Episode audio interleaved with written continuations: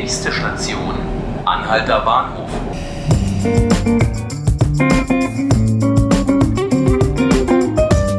Hallo, hier sind die 5 Minuten Berlin, der Tagesspiegel-Podcast. Mein Name ist Laura Hofmann. Bei mir im Studio steht heute mein Kollege Johannes Bockenheimer.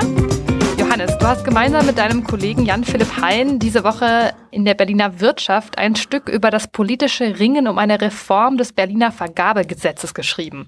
Das äh, klingt erstmal nicht unbedingt nach einem sexy Thema. Warum sollte sich denn der allgemeine Leser dafür interessieren? Mm, weil es mittlerweile ein, ein echtes Problem in der Stadt geworden ist, ähm, das auch die Bürger zu spüren bekommen. Ähm, nehmen wir die öffentlichen Wohnungsbauunternehmen, die haben ähm, seit Monaten schon ein riesiges Problem damit, Angebote für ihre Bauvorhaben zu bekommen.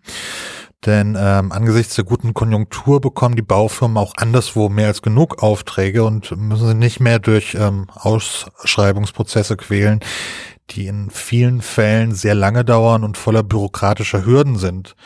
Für die Berliner bedeutet das wiederum, dass der Wohnungsbau nur schleppend vorankommt und äh, die Not dann auf dem Mietmarkt beispielsweise nicht gelöst werden kann. Es gibt jetzt erste Überlegungen in der Opposition, wie sich das ändern ließe. Was schwebt denn denen vor? Genau. Äh, die CDU hat äh, jetzt einen ersten Vorstoß gewagt, wie eine Reform des Gesetzes aussehen könnte.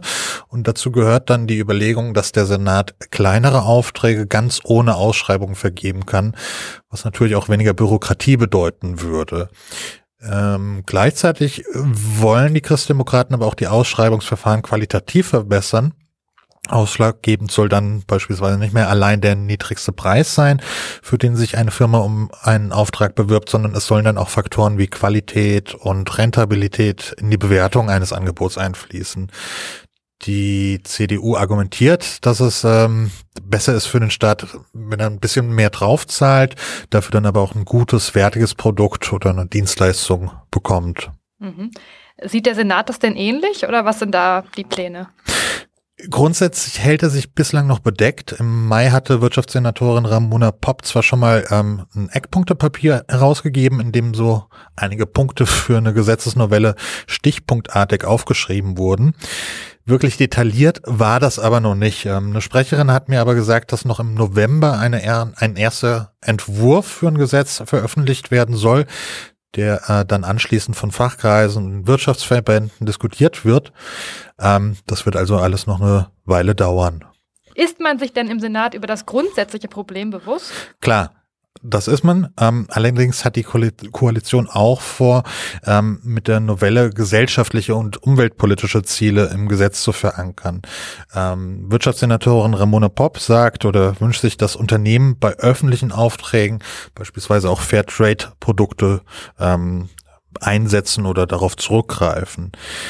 Die Unternehmen, ähm, die, die stöhnen darüber natürlich wenig, wenig verwunderlich und ähm, sie warnen davor, dass ähm, mit, äh, mit, mit solchen politischen Zielen es noch schwerer werden dürfte, ähm, der ähm, Privatwirtschaft praktisch öffentliche Aufträge schmackhaft zu machen. Das wird also noch viel ähm, diskutiert werden in den kommenden Monaten, ähm, bevor es dann letztendlich zu einer Einigung kommt. Okay, vielen Dank, Johannes. Und vielen Dank Ihnen fürs Zuhören. Eine neue Folge vom Podcast 5 Minuten Berlin können Sie morgen wieder hören auf Spotify, iTunes oder auf tagesspiegel.de. Mein Name ist Laura Hofmann. Ich wünsche Ihnen noch einen schönen Tag.